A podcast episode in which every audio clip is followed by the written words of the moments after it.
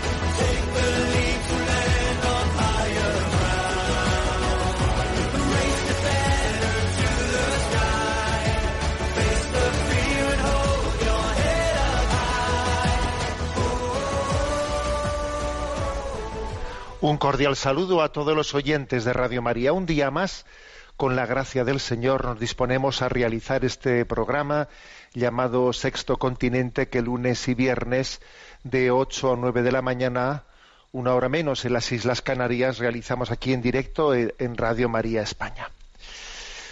Hoy comienzo el programa, os voy a eh, compartir eh, pues algo que me ha impactado profundamente en estos días anteriores al hilo de bueno pues de lo que es también la actualidad en España que es la implementación la puesta en marcha de la de la ley de eutanasia.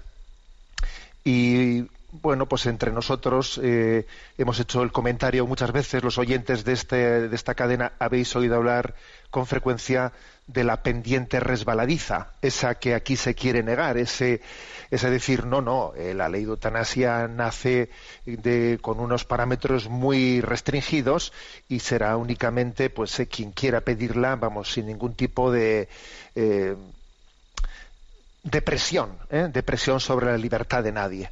Es un signo de la libertad del hombre, de su capacidad de autodeterminación. Luego viene la autodeterminación de género, ya para rematar la cosa, y entonces se hace esa imagen del hombre libre, autodeterminado, que decide, eh, decide, lo decide todo, se siente dueño y rey, ¿no? Bueno, es quien quiera creerse tal cosa, pues él será libre, ciertamente, de vivir en una burbuja, en una mentira. Pero luego viene la realidad, luego viene la experiencia y no hay como partir de la experiencia ¿no? para pues para tomar el pulso ¿no? a las falsas y para desenmascarar las falsas ideologías y os comparto os comparto una experiencia concreta ¿eh? vivida aquí en San Sebastián que me estaban que me han narrado algunos voluntarios de Cáritas ¿no? aquí en San Sebastián ha sido muy conocida es muy conocida pues una una indigente ya de edad eh, no, no anciana no de edad media eh, que vive en San Sebastián desde hace varios años. Vive en la calle, eh, es holandesa, además no habla ni español ni, ni, ni, vasco, por supuesto, ¿no?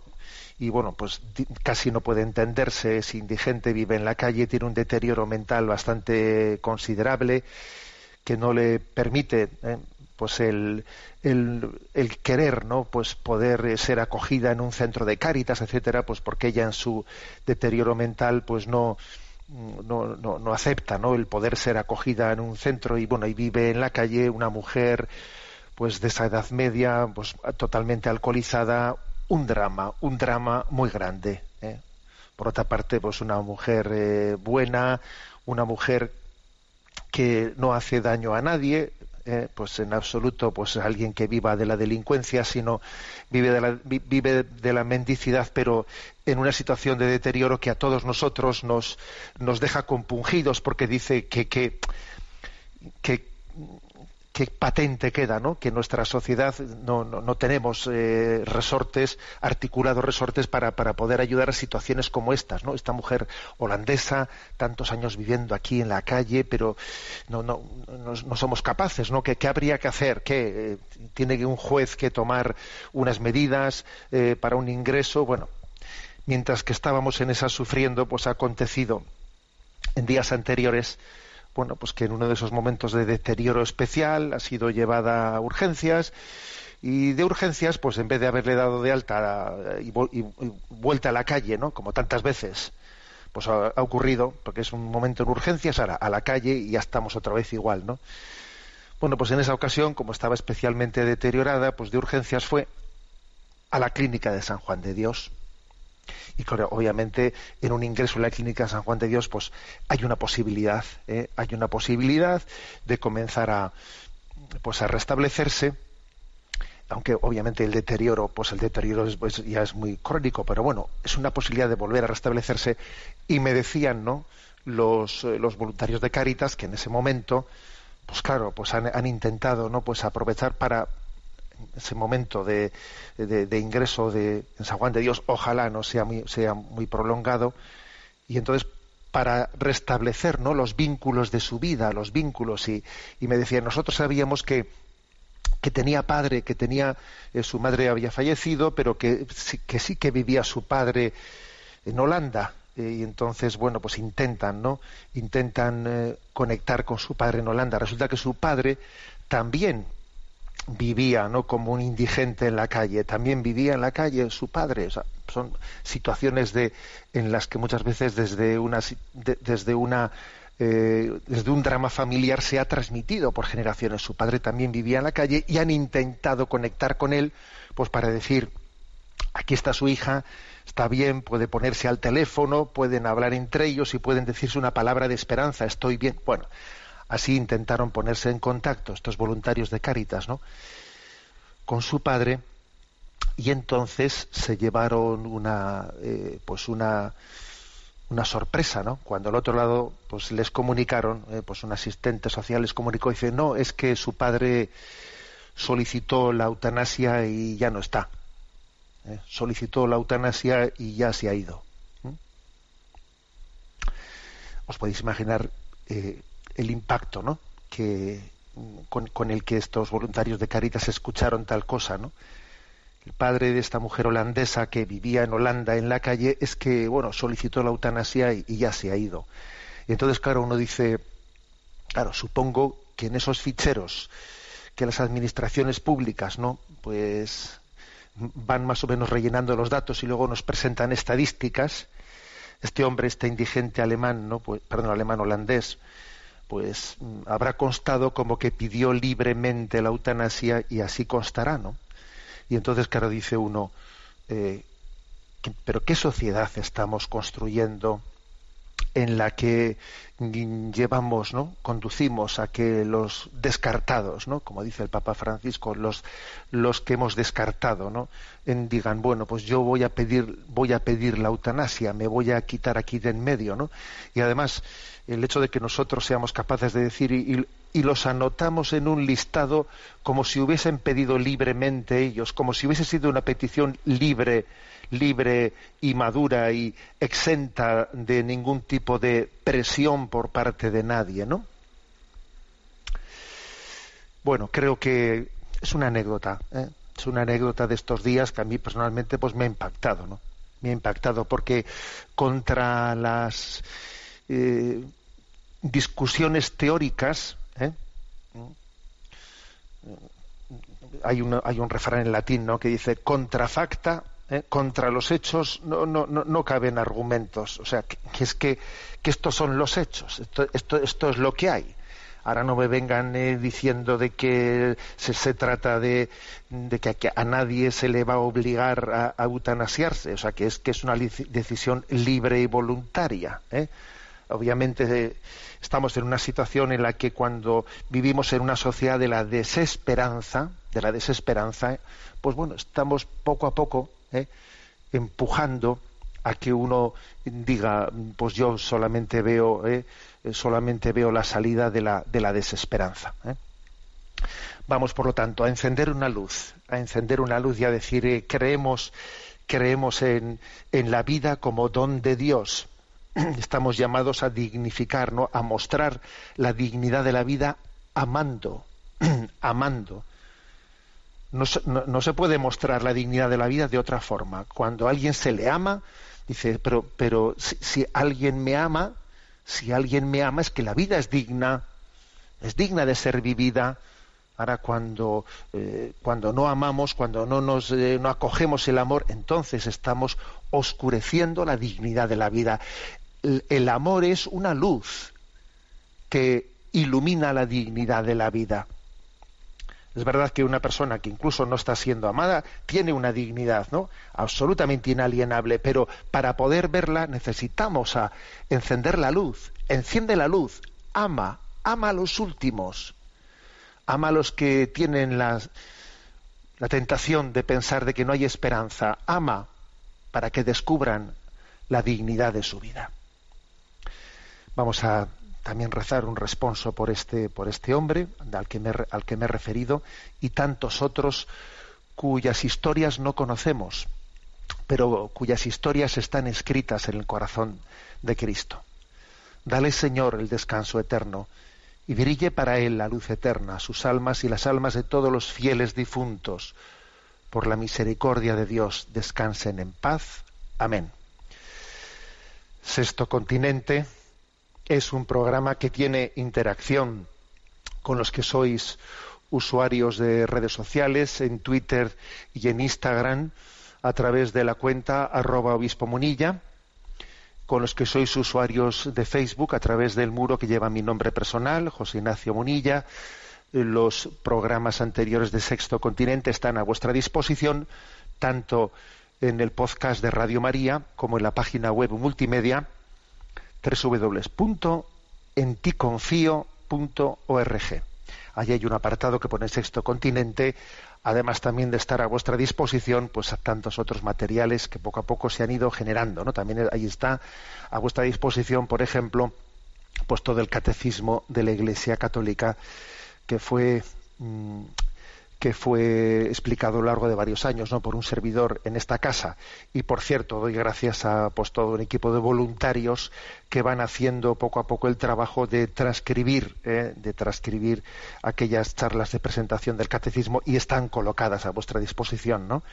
en esa página en ticonfio.org a la que me he referido. Bueno, hoy vamos a tener un, un programa en el que mm, vamos a atender casi de, manera monográfica a los oyentes que escribís, que soléis formular vuestras preguntas y comentarios en, el correo electrónico sextocontinente arroba sextocontinente arroba ahí podéis escribir vuestras preguntas y comentarios e intentaremos irlos irlos eh, pues dándoles una respuesta como tenemos unos cuantos como tenemos un poco de atasco pues hoy vamos a intentar desatascar atendiendo las, eh, las preguntas. A Rocío que le tenemos en la emisora le pedimos que nos las vaya presentando. Adelante Rocío. Buenos días. Muy buenos días. Pues la primera pregunta es de un joven que está afectado por el COVID y escribe buenos días monseñor. Soy Pedro joven de 22 años que tiene COVID persistente de dolor de cabeza desde febrero.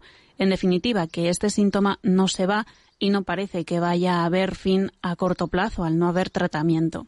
La verdad es que está siendo un tiempo de combate y de gracia inolvidable, tan duro como bonito, pero la cruz cada día pesa más y más. ¿Me podría dar una palabra de esperanza para este tiempo con esta nueva enfermedad? Rezo por usted. Gracias, Monseñor.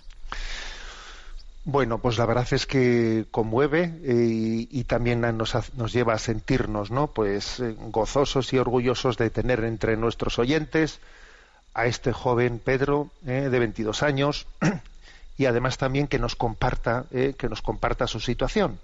El hecho de que el COVID le haya dejado, pues ese ese efecto, ¿no? Ese efecto ese efecto secundario de, de ese dolor de cabeza persistente, bueno. ¿eh?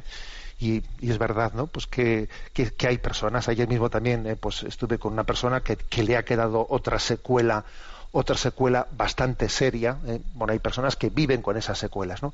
A ver, yo creo que la palabra que, que, se me ocurre darle a Pedro casi es, casi es eh, recoger una palabra que él mismo dice, ¿no? Cuando nos comparte lo suyo, ¿no? Porque a veces, a veces en el fondo, cuando a una persona hay que darle una palabra, una palabra de aliento, es casi, fijaros que esto con frecuencia ocurre, la mejor palabra de aliento que se le puede dar a, algunas personas es hacerle escuchar lo que él mismo ha dicho.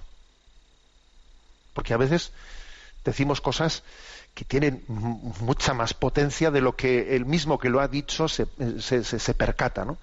Entonces el hecho de que él diga que bueno, pues que esto, eh, esta situación en la que este joven vive, pues es supone un tiempo de, de combate con una cruz dura que pesa mucho, pero al mismo tiempo una gracia inolvidable.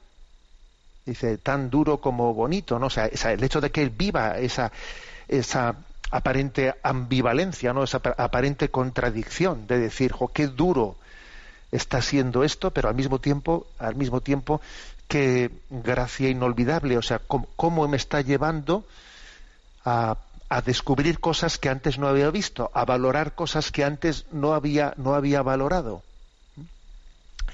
Yo puedo decir que mi experiencia de sacerdote,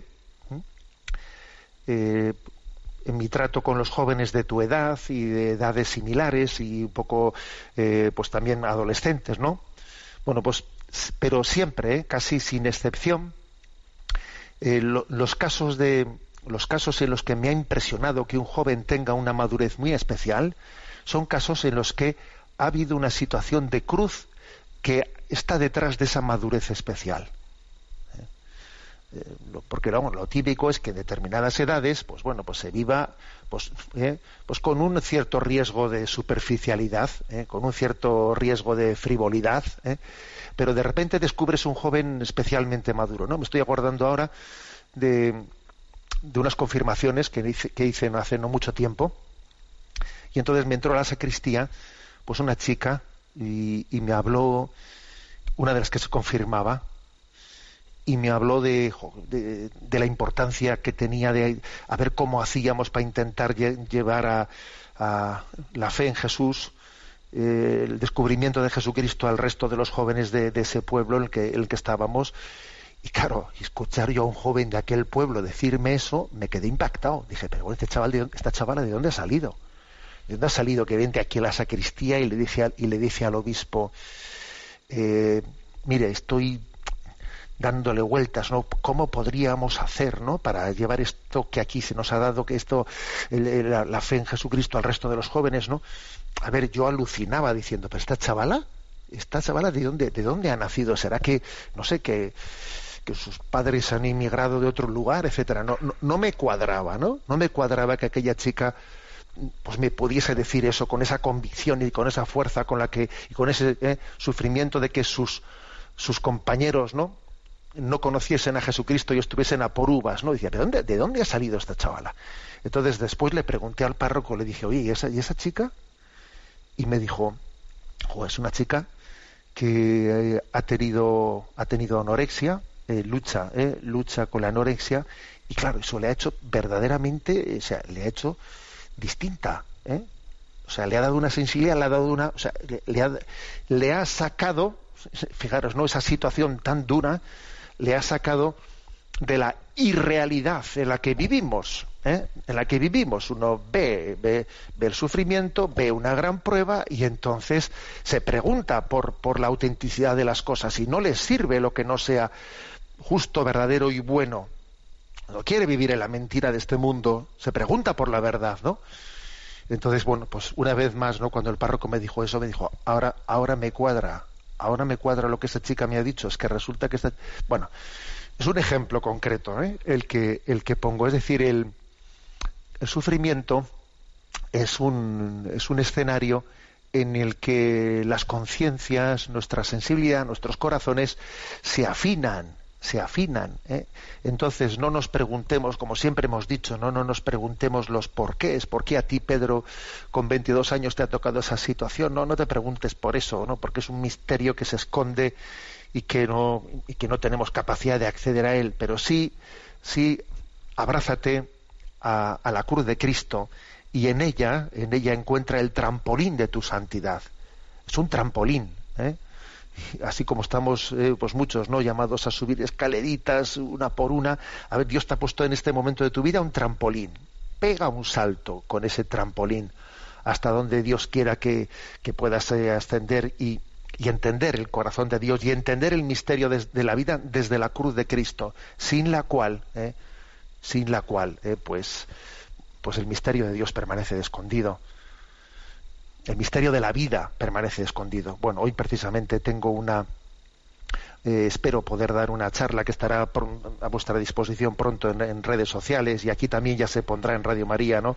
En algún hueco sobre, sobre cómo integrar, ¿no? Nuestra, cómo integrar. Se puede vivir eh, feliz y al mismo tiempo sufriendo. El sufrimiento y la felicidad son compatibles, pueden ir de la mano. Esta es una gran pregunta, ¿eh? que espero también que podamos, ¿no? a través de esa reflexión que hoy me dispongo a hacer en una, en una charla que ya compartiremos en esta, en esta casa también, ¿no? Pues espero también, pues, querido Pedro, que también pueda servirte a ti. ¿eh? Rezamos por ti y te encomendamos. Adelante con la siguiente pregunta. Ramón de Manresa plantea lo siguiente. Me llamó la atención su mensaje a redes sociales del 28 de febrero. ¿Quién se atreverá a expresarse con libertad, veracidad y caridad en medio del igualitarismo del pensamiento único vigente. Es más, tengo la sensación de que este mensaje tiene mucha trastienda en su propia experiencia. ¿Nos puede compartir algo sin pretensión de ponerle en compromisos? Bueno, la verdad es que no es que creo que guarde secretos, que que todos vosotros no, no, no podáis también ser testigos de ellos, ¿no? O sea, es decir, estamos en una, en una situación en la que hay una presión, presión tremenda en este ambiente, hay una, una cultura única que se impone, se impone un pensamiento único, el pensamiento políticamente correcto, tiene una, mm, pues una capacidad de presión tremenda, tremenda. Incluso hasta atreverse en este momento, pues a negar la, la objeción de conciencia, por ejemplo, ¿no? o sea, para que haya llegado un momento en que se pueda llegar a, negar la objeción de conciencia, eh, pues fijaros, ¿no? Eso, mm, eso supone que quien está, eh, quien está moviendo esos hilos, ¿no? De este pensamiento único vigente se siente muy fuerte, claro, se siente va de sobrado, diciendo aquí ha llegado el momento en el que en el que todo el mundo piense, eh, tenga que pensar lo mismo y el que no piense lo mismo será sancionado, ¿eh? será sancionado. Entonces, pues, por ejemplo, ¿no? Pues en, la, en la llamada esa ley trans, y el que no y el que pretenda no pues eh, salir del armario por otro lugar distinto al que nosotros entendemos que hay que salir del armario será es decir será también perseguido legalmente o sea no se no se permite no se permite más que una sola interpretación una única lectura de la realidad que es la que se eh, la, que se impone bueno y entonces en medio de este en medio de este panorama entonces, claro, tenemos que pedir mucho eh, el, don de la, de la, profecía, el ejercicio de la profecía que el Señor nos ha dado a todos nosotros, ojo, y que todos como bautizados estamos llamados a, vivir la profecía. O sea, ese decir una palabra en el, nombre de, en el nombre de Cristo al mundo, pues claro, requiere de estas tres características a las que, a las que, en las que yo decía, ¿no? ¿Quién se atreverá a expresarse con libertad veracidad y caridad, o sea, con libertad, con parresía, con parresía, es decir, sin que, sin que la presión del lugar en el que, en el que hable le esté coartando. Fijaros que la Sagrada Escritura eh, dice, el profeta no dice perros mudos, cuidado. Eh, fijaros, esta expresión de perros mudos es una reprensión eh, a los profetas que tenían miedo de hablar, porque claro, pues porque les podía caer una horda si hablaban, ¿no? Entonces dice perros mudos, un perro tiene que ladrar, o sea, un perro que se vuelva, que se vuelva un, eh, pues, pues un acomplejadillo que se meta, que, que, que, haga, haga, me voy por otro lado como si no hubiese visto perros mudos, dice. ¿eh? Estamos llamados, ¿no? Pues a, a tener libertad, ¿eh? que supone valentía, que supone obviamente, ¿no? Pues que te, que te, que te va a caer una gorda, ¿eh? dice expresarse con libertad, con veracidad, por supuesto, pues porque no estamos, no estamos para ser testigos de, de nuestras propias opiniones, eh, de nuestras ideologías, no, sino de, la verdad que nos hace libres, que es la verdad evangélica, eh, de la doctrina social de la Iglesia, distinguiendo muy bien de lo que son mis opiniones personales, mis sensibilidades, de lo que es una verdad de la que somos, de la que somos testigos. ¿eh? y de la que no somos dueños. Hay que distinguir muy bien entre lo que son las opiniones personales de lo que, de lo que es, forma parte de, esa doctrina social de la Iglesia. Dice, expresarse con libertad, con veracidad y con caridad. Con caridad también es muy importante, porque el hecho de ser valiente, el hecho de ser un profeta que dé la cara, no quiere decir que haya que ser un, eh, pues un, un, provocador. No quiere decir que haya que hacerlo de una manera eh, pues eh, hiriente, hiriente. No, la verdad se puede defender con, caridad, se puede y se debe. Se puede ser un profeta valiente al mismo tiempo que, que cariñoso y respetuoso, de manera que cuando defendemos una cosa, ¿eh? hagamos como Jesucristo hizo, que al mismo tiempo que le dijo a aquella mujer, no peques más, también defendió su dignidad ante los que querían apedrearla. ¿Se puede, ¿Se puede aunar ambas cosas? ¿Se puede aunar la veracidad y la caridad? Lo hizo Jesucristo.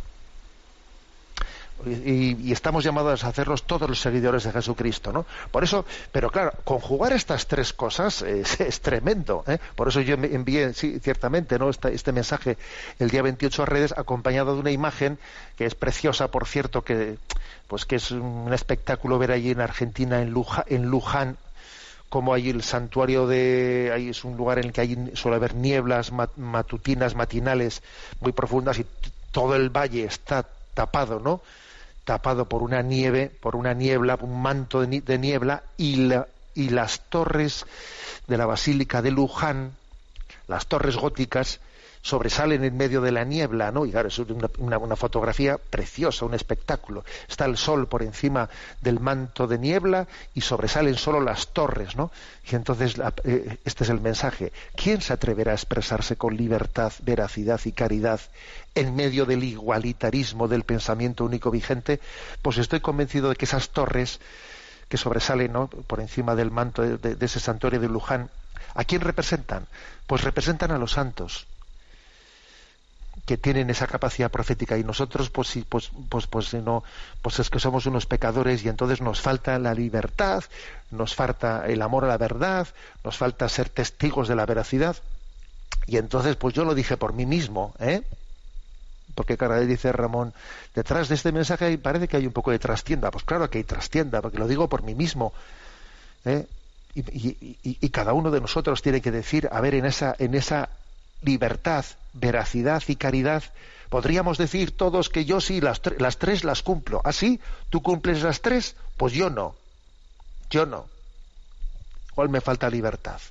Igual me falta más amor a la verdad. Igual me falta más caridad. ¿eh? Y vamos a, ser conscientes de que ese es un, un gran reto. ¿eh? Adelante con la siguiente pregunta. Una madre llamada Lola comparte, querido Monseñor, ¿Hasta qué punto debemos los padres forzar la voluntad de los hijos en virtud de la autoridad que Dios nos otorgó sobre ellos? Cuando un hijo muy joven, pongamos de unos 10 u 11 años, nos ha acogido, no ha acogido el querigma y se opone a buena parte de la moral que proponemos, a pesar de haber recibido todos los sacramentos de iniciación en nuestra diócesis, los niños son confirmados a los ocho años antes de recibir la comunión. Creemos que Dios los hizo libres y que deben aprender a ser responsables, aunque sea a base de tropezones. Sus vidas, sus caminos, son de Dios, no nuestros.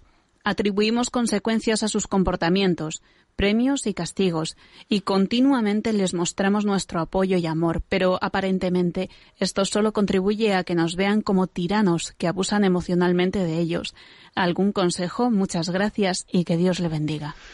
Bueno, yo solo puedo decir que esta madre, esta madre Lola, tal y como comparte, pues yo creo que en su pregunta está también, ¿no? Están formuladas todos los elementos de todos los elementos que yo podría darle para la respuesta. A mí me parece que hay que, que hay que tener eh, un componente de paciencia muy importante en ese acompañamiento, en ese crecimiento de los de los hijos, ¿no? Especialmente, bueno, pues cuando tienen igual una pues una pues unas características eh, de, o sea, un carácter pues que puede ser muy rebelde, muy, o sea, creo que hay que tener, hay que mantener el pulso, hay que mantener el pulso. ¿eh?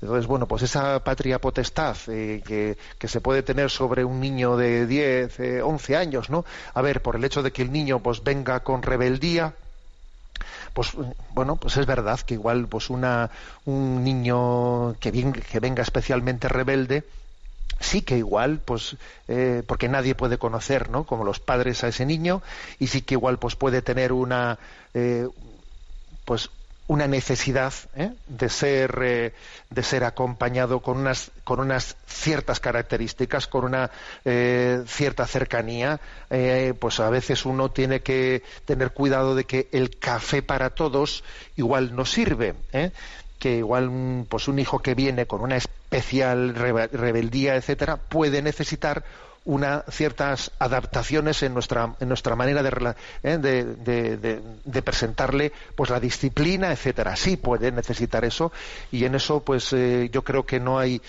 no es imposible dar una receta y hay que pedir pedir el don del Espíritu Santo para que uno acierte, acierte en su, en su, en su intuición intuición de a, este niño con esta rebeldía que tiene bueno pues voy a ver si eh, pues eh, los premios y castigos y, motivaciones eh, etcétera de qué manera se los presento siendo porque él tiene esa característica rebelde y quiero que también las cosas las entienda entonces, bueno, pues igual no me basta con que esto que le estoy diciendo sea verdad, sino voy a ver cómo hago para que él tenga más capacidad de entenderlo.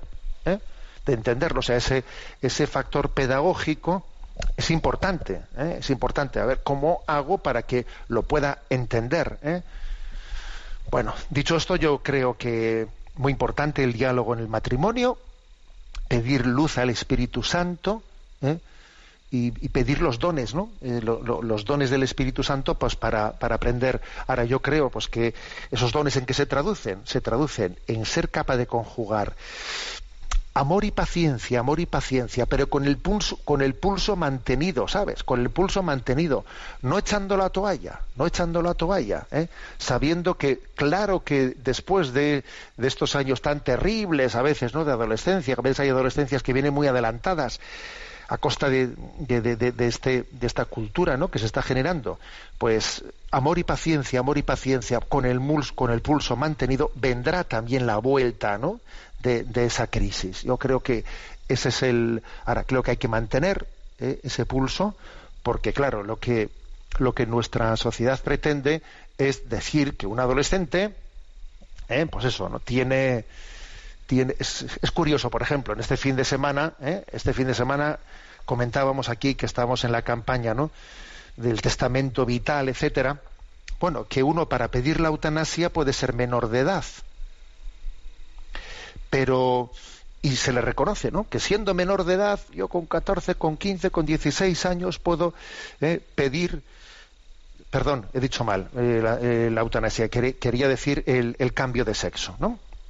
Bueno, que también se puede pedir la eutanasia siendo menor de edad, ¿eh? Pero bueno, pero quería decir, si uno sin consentimiento de sus padres, sin consentimiento de sus padres, una, pues un adolescente de 16 años puede ir al registro y pedir el cambio de sexo.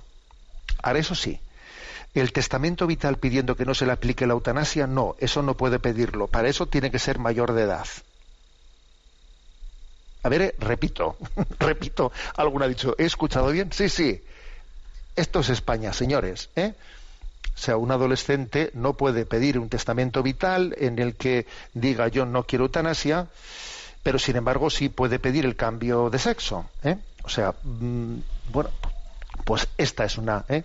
esta es eh, una paradoja en la que se esconde la negación de la patria potestad de, los padres hacia, hacia, los hijos. Entonces, bueno, aunque tengamos un hijo, oiga, pues que, tenga unas características muy, muy difíciles de, rebeldía, etcétera, hay que mantener el pulso porque precisamente nuestra, nuestra cultura está intentando negar algo tan clave como que es que Dios os puso a vosotros los padres para llevar adelante en medio de este, de este caos de sociedad en el que estamos, os puso adelante para guiarlos en medio de esta crisis cultural tan grande.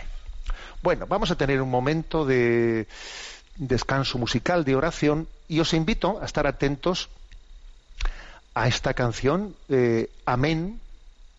Eh, es una canción de, que está interpretada por Ricardo Montaner, Mau y Ricky, eh, Camilo, Evaluna Montaner, y es curioso que, que, haya sido, ¿no? Este canto del Amén haya tenido pues una pues un impacto muy grande. No sé si muchas personas lo escucharán con bueno, pues con la con la conciencia de lo que de lo que se dice y se está diciendo, pero eh, observo además que tiene en el canal de YouTube más de 160 millones o cerca de 160 millones de visualizaciones. ¿eh?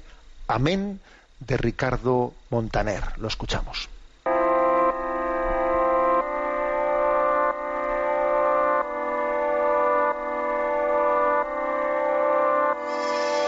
Hey, estés donde estés.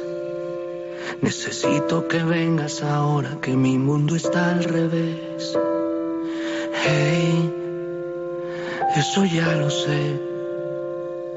Que solo te busco y te llamo cuando no me dan los pies.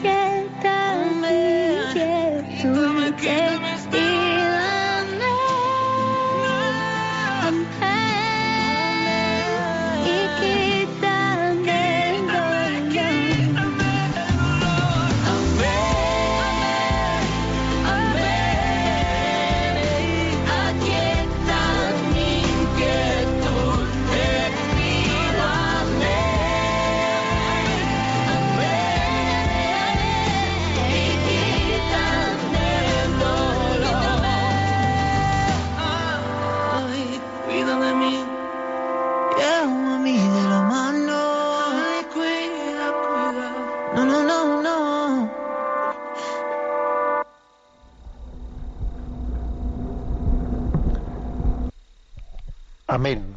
Ciertamente un canto que parece, ¿no? Dentro de esta cultura, de nuestra cultura, que se abre también a una, a una trascendencia.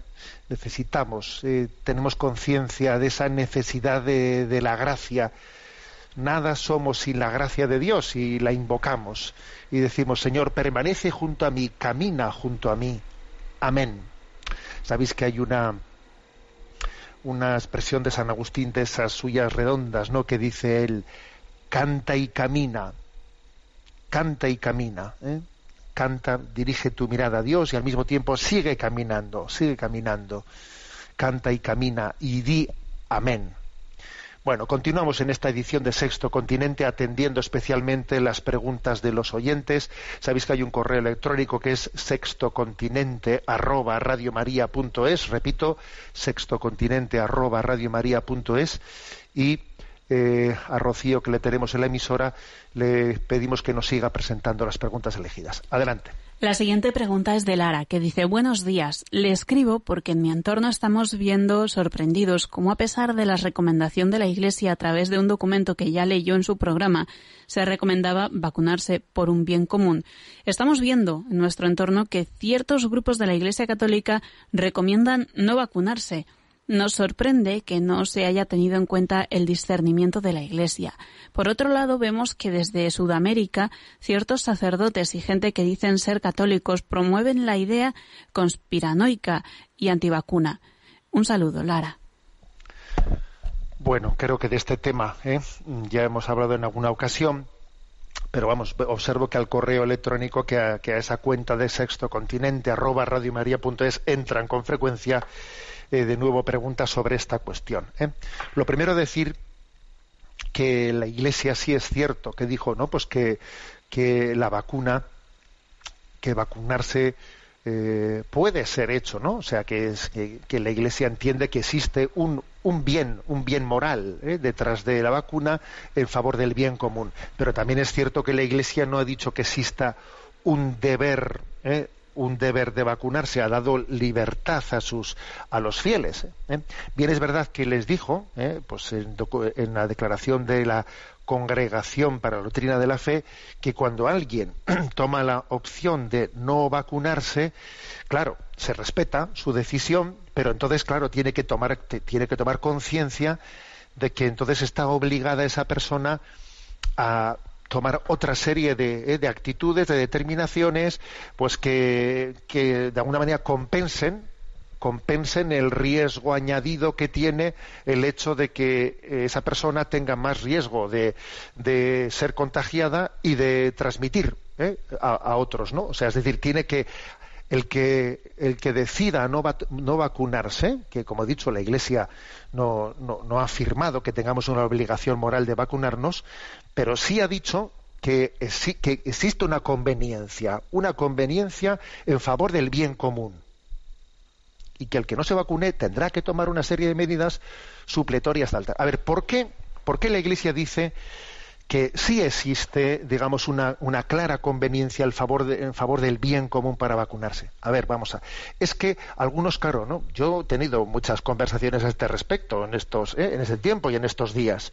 Y claro, vienen personas y te dicen, yo sé que algunas de las que han hablado conmigo estarán escuchando ahora este programa y dirán, aquí don José Ignacio lo está diciendo por mí. No, no lo estoy diciendo por ti en concreto. ¿eh? No seamos susceptibles, porque este es un tema muy general no estoy apuntando a nadie en concreto, por favor. ¿eh?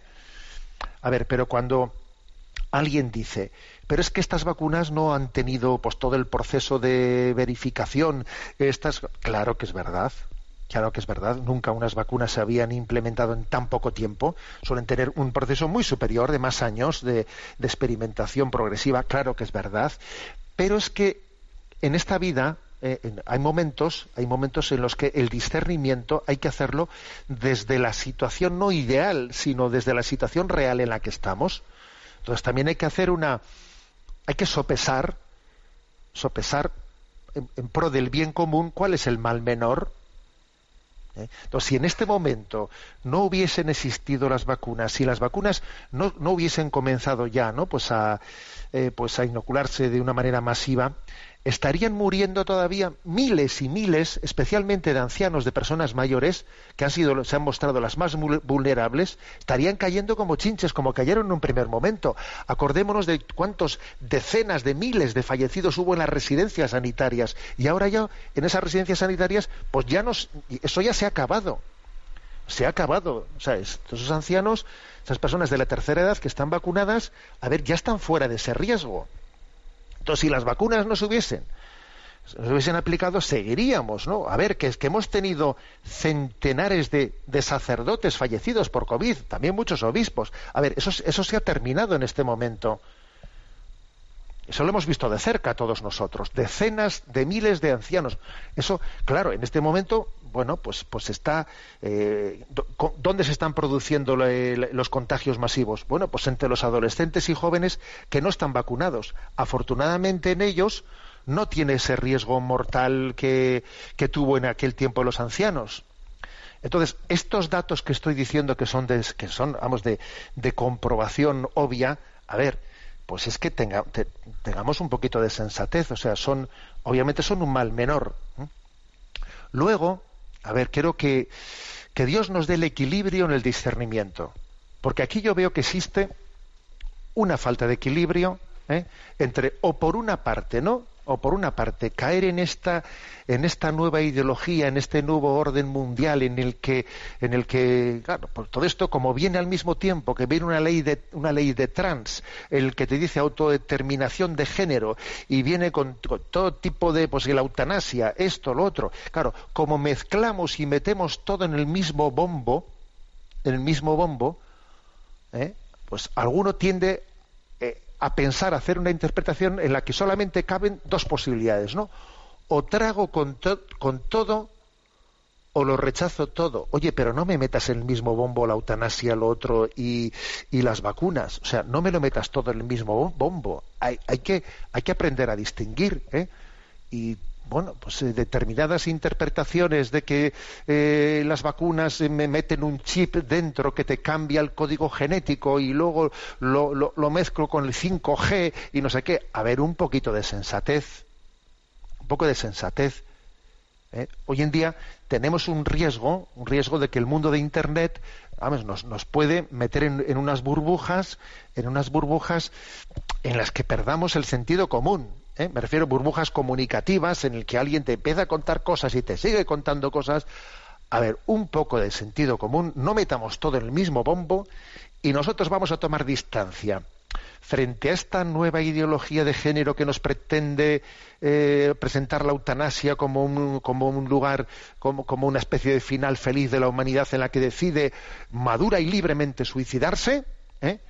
Y vamos a tomar también distancia frente a determinados grupos que eh, pues que hacen lecturas eh, desequilibradas eh, de conspiraciones internacionales en las que mezclan las vacunas con la con la con el transhumanismo y, y, y, el control. A ver eso eso es absurdo. Entre otras cosas es absurdo porque fijaros es imposible es imposible por ejemplo pues que Rusia eh, y Estados Unidos, eh, etcétera, pues eh, que forman parte geoestratégicamente de intereses tan opuestos que siempre se están enfrentando aquí y allá, que intereses geoestratégicos tan diferentes puedan haber consensuado entre ellos pues esa, esa misma manipulación geo, de, conspiración internacional. ¿Me explico? O sea que, que tengamos un poco, yo diría, la sensatez eh, la, sensatez de, de, entender eh, que aquí las vacunas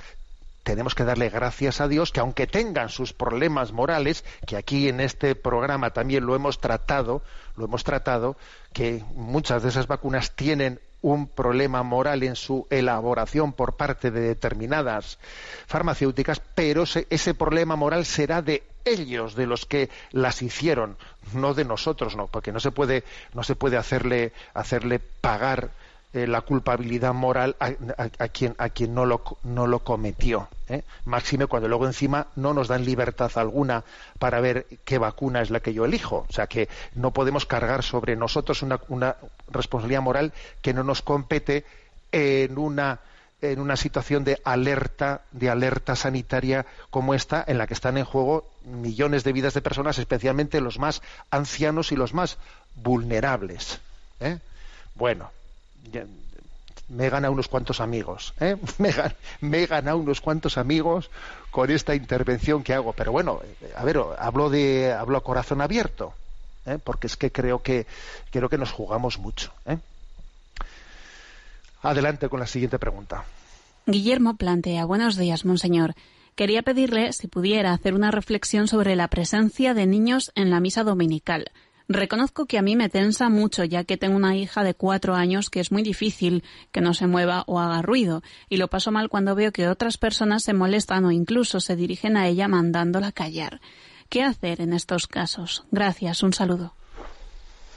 Bueno, pues yo mm, tampoco es la primera vez eh, que algún oyente plantea esto, pero esto que dice Guillermo, yo lo pondría en relación con lo que con lo que ha dicho antes la madre Lola, creo que se llamaba, la que hablaba de cómo tenía pues una hija adolescente difícil, etcétera. A ver, eh, hoy en día, si verdaderamente amamos a la familia, si, verdaderamente decimos que somos pro que maravilla que la, que la, familia, que la familia es el futuro. Eh, a ver, si, si verdaderamente eso nos lo creemos, nos lo creemos, a ver, entonces lo que no podemos tener es eh, ir, ir, a la iglesia y allí eh, hacer jugar el papelón que a veces se ve, que es el del católico refunfuñón indignado porque un niño está molestando. A ver, ¿Tú sabes lo que es para esa familia el movilizarse, el ponerse en, en, camino, el conseguir que los niños vayan a misa? ¿Tú te das cuenta hoy en día hasta qué punto esa familia para conseguir que los niños vayan a misa tiene que ponerse el mundo por montera, tiene que eh, superar todos... Eh, ay, es que están, van a echar la tele no sé qué, es que echan no sé cuántos, es que me apetece si me apetece. O sea, ¿tú te das cuenta una familia hoy en día que... que, que ¿Cuánto ha tenido que luchar para que sus hijos vayan a misa y vayan todos juntos a misa? Para que luego tú, ¿eh? para que luego tú allí ¿eh? digas, es que este niño me está, me está fastidiando con los ruidos que mete y con... A ver, que tenemos todos que decir apoyamos a la familia de verdad. Entonces, pues mira, pues si tú, por ejemplo, pues, pues hay unos niños, ¿no? Que, eh, que están pues, pues, molestando, ¿no? Molestándote en misa. A ver, haz un ofrecimiento por la familia ofrece tu, tu incomodidad por la familia, reza por esa familia, ¿sabes? Que posiblemente el sermón te va a aprovechar más que si estuvieses eh, escuchándolo sin ningún tipo de interferencia. Eh, reza por la familia, ¿no?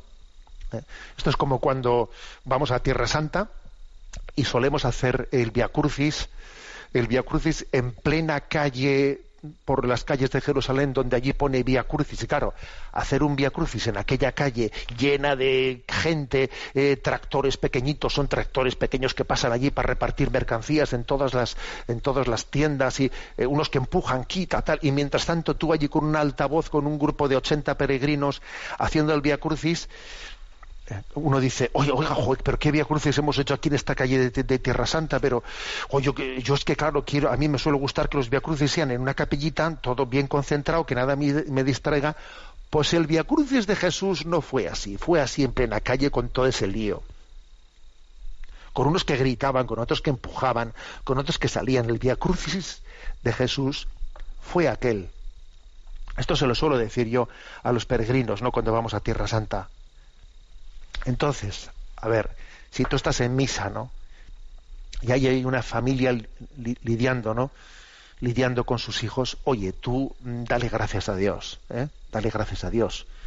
Y con esto no estoy diciendo que los padres que van con las misas a los niños no tengan que tener un cuidado especial y ver cómo lo hacen y a veces, pues a ver qué es heroico, pero es que es que es heroico, ¿no? Es heroico que los padres digan, a ver, venga, ¿cómo vamos? Venga, nos turnamos, salte tú con este niño y yo me quedo con el otro. A ver, es de quitarse el sombrero. Entonces tenemos que ayudarles todos, ¿eh? todos, y creo que eso es el, el mayor testimonio de la comunidad cristiana.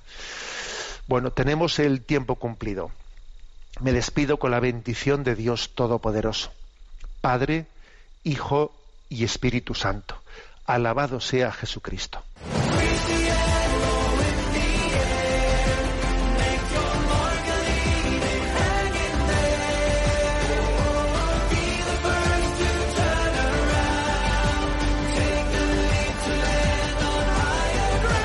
Así finaliza en Radio María, Sexto Continente, un programa dirigido por el obispo de San Sebastián, Monseñor José Ignacio Monilla.